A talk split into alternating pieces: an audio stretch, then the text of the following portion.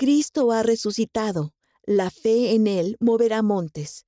Por el presidente Russell M. Nelson, presidente de la Iglesia de Jesucristo de los Santos de los Últimos Días. Mis queridos hermanos y hermanas, agradezco el privilegio de dirigirme a ustedes en este domingo de Pascua de Resurrección. El sacrificio expiatorio y la resurrección de Jesucristo cambiaron para siempre la vida de cada uno de nosotros.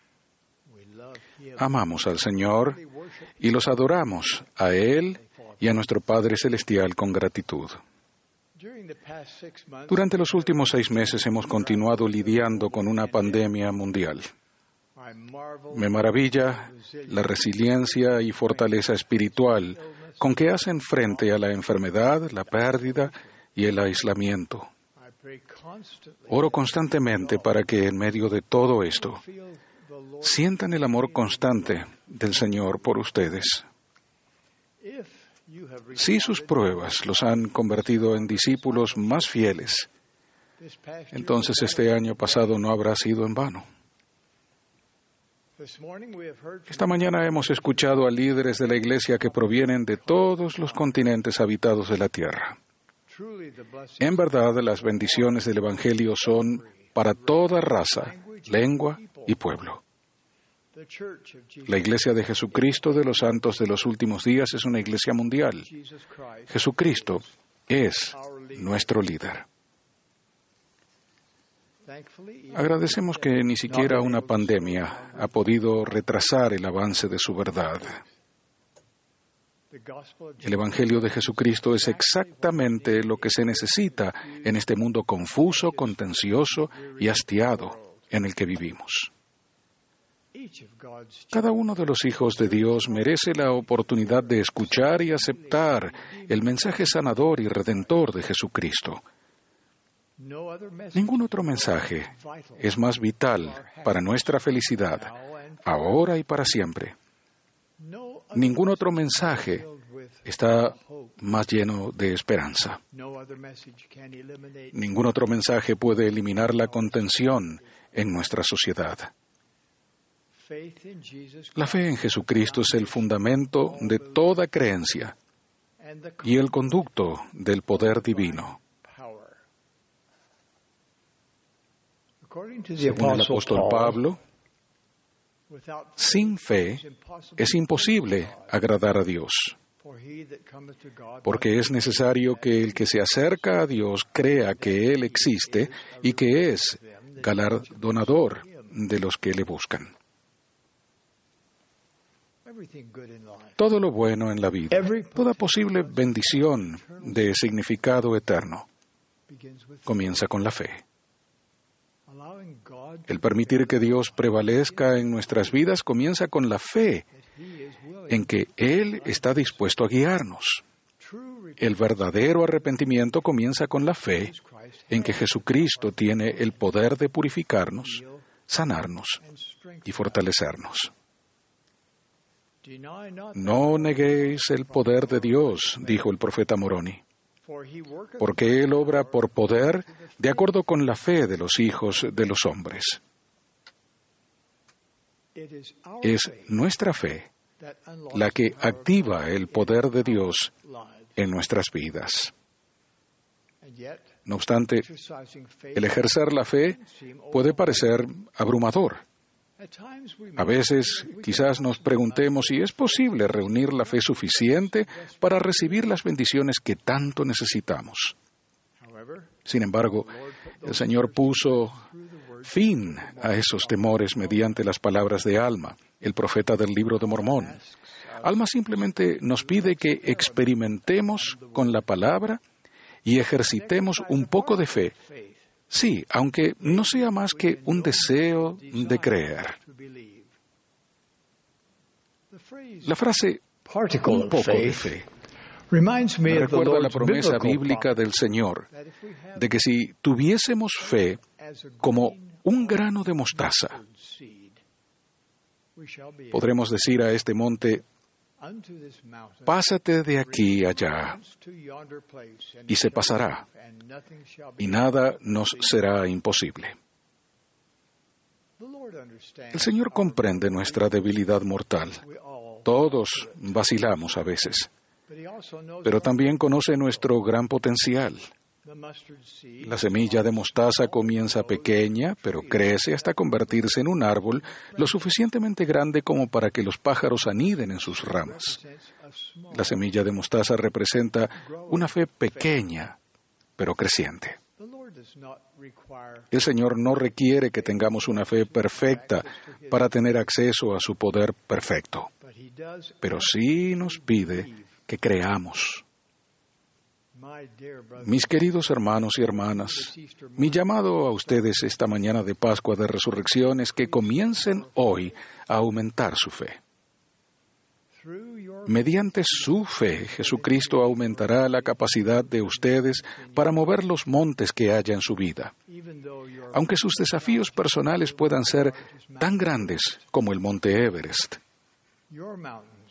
sus montes pueden ser la soledad, la duda, las enfermedades y otros problemas personales.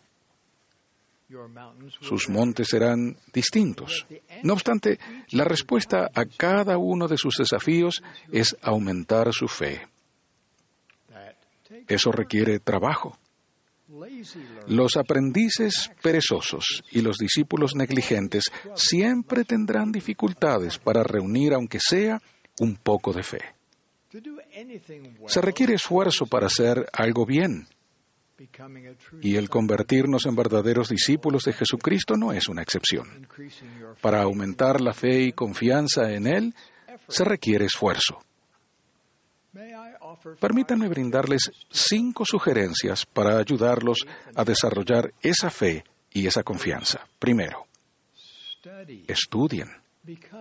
Conviértanse en aprendices dedicados. Sumérjanse de lleno en las escrituras para comprender mejor la misión y el ministerio de Cristo. Conozcan la doctrina de Cristo para que comprendan el poder que ella tiene para su vida. Interioricen la verdad de la expiación de Jesucristo y cómo se aplica a ustedes. Él tomó sobre sí nuestras aflicciones, errores, debilidades y pecados todo eso lo tomó sobre sí. Él pagó el precio compensatorio y nos dio el poder para mover todos los montes que afrontemos.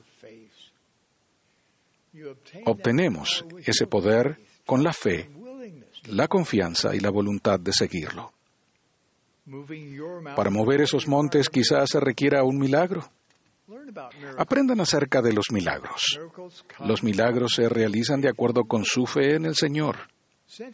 Un aspecto fundamental de esa fe es que confíen en la voluntad y en el tiempo del Señor, en cómo y cuándo los bendecirá con la ayuda milagrosa que desean. Solo su incredulidad no permitirá a Dios bendecirlos con milagros para mover los montes de su vida. Cuanto más aprendan acerca del Salvador, más fácil será confiar en su misericordia, en su amor infinito y en su poder fortalecedor, sanador y redentor. El Salvador nunca está más cerca de ustedes que cuando se enfrentan o escalan un monte con fe. Segundo, decidan creer en Jesucristo. Si tienen dudas sobre Dios el Padre y su Hijo amado, o de la legitimidad de la resurrección, o de la veracidad del llamamiento divino de José Smith como profeta, decidan creer y permanezcan fieles. Lleven sus preguntas al Señor y a otras fuentes fidedignas. Estudien con el deseo de creer más que con la esperanza de encontrar una falla en la trama de la vida de un profeta o una discrepancia en las escrituras.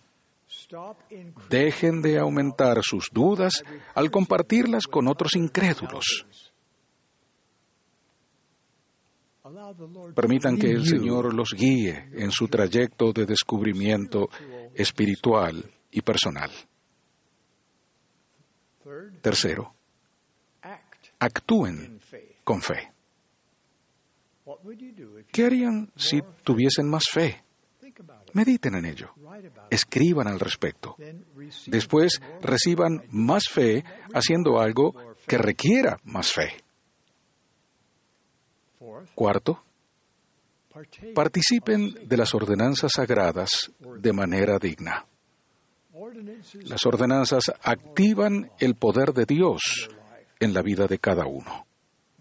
Y quinto, pidan ayuda a su Padre Celestial en el nombre de Jesucristo. La fe requiere trabajo. El recibir revelación requiere trabajo. Pero todo el que pide, recibe. Y el que busca, halla. Y al que llama, se le abrirá. Dios sabe qué es lo que les ayudará a aumentar su fe. Pidan y luego vuelvan a pedir. Un incrédulo podría decir que la fe es para los débiles, pero tal afirmación pasa por alto el poder de la fe. ¿Creen que los apóstoles del Salvador habrían seguido enseñando su doctrina después de su muerte, poniendo a riesgo sus vidas si hubieran dudado de él? ¿Habrían sufrido José y Hiram Smith la muerte de mártires defendiendo la restauración de la iglesia del Señor si no hubieran tenido un testimonio firme de que era verdad? Habrían muerto casi dos mil santos a lo largo del éxodo pionero si no hubieran tenido fe en que el Evangelio de Jesucristo había sido restaurado? En verdad, la fe es el poder que permite que los menos capaces logren lo imposible. No disminuyan la fe que ya tienen. Se necesita fe para unirse a la iglesia y permanecer fieles en ella. Se necesita fe para seguir a los profetas en vez de a los expertos y la opinión popular. Se necesita fe para servir una misión durante una pandemia. Se necesita fe para vivir una vida casta. Cuando el mundo proclama que la ley de castidad de Dios ya está pasada de moda. Se necesita fe para enseñar el Evangelio a los niños en un mundo secular. Se necesita fe para suplicar por la vida de un ser querido. Y todavía más, para aceptar una respuesta decepcionante. Hace dos años, la hermana Nelson y yo visitamos Samoa, Tonga, Fiji y Tahití. En cada una de esas naciones insulares habían tenido torrenciales lluvias durante días. Los miembros habían ayunado y orado para que sus reuniones al aire libre fuesen protegidas de la lluvia. En Samoa, Fiji y Tahití Justo cuando comenzaron las reuniones, dejó de llover. Pero en Tonga, la lluvia no cesó. No obstante, 13.000 santos fieles llegaron horas antes para conseguir un asiento. Esperaron pacientemente durante un aguacero constante y luego permanecieron empapados en una reunión de dos horas. Presenciamos una fe vibrante en acción en cada uno de esos isleños, lo suficiente para detener la lluvia y fe para perseverar cuando no escampó. Los montes de nuestra vida no siempre se mueven como o cuando lo queramos, pero nuestra fe siempre nos impulsará hacia adelante. La fe siempre aumenta nuestro acceso al poder divino. Por favor, sepan esto. Si todas las cosas y todas las personas en el mundo en quienes ustedes confían les fallan, Jesucristo y su iglesia nunca les fallarán. El Señor nunca se adormece ni duerme. Él es el mismo ayer, hoy y para siempre. Él no abandonará sus convenios, sus promesas, ni su amor por su pueblo. Él obra milagros hoy y obrará milagros mañana. La fe en Jesucristo es el poder más grandioso que tenemos a nuestro alcance en esta vida. Todas las cosas son posibles para los que creen. Su creciente fe en Él moverá montes, no los montes de roca que embellecen la tierra, sino los montes de desdicha en sus vidas. Su fe floreciente les ayudará a convertir los desafíos en crecimiento y en oportunidades incomparables. En este domingo de Pascua de Resurrección, con profundos sentimientos de amor y de gratitud, declaro mi testimonio de que Jesucristo verdaderamente ha resucitado. Ha resucitado para guiar su iglesia. Ha resucitado para bendecir la vida de todos los hijos de Dios, donde quiera que vivan. Con fe en Él podemos mover los montes de nuestra vida. De ello testifico en el sagrado nombre de Jesucristo. Amén.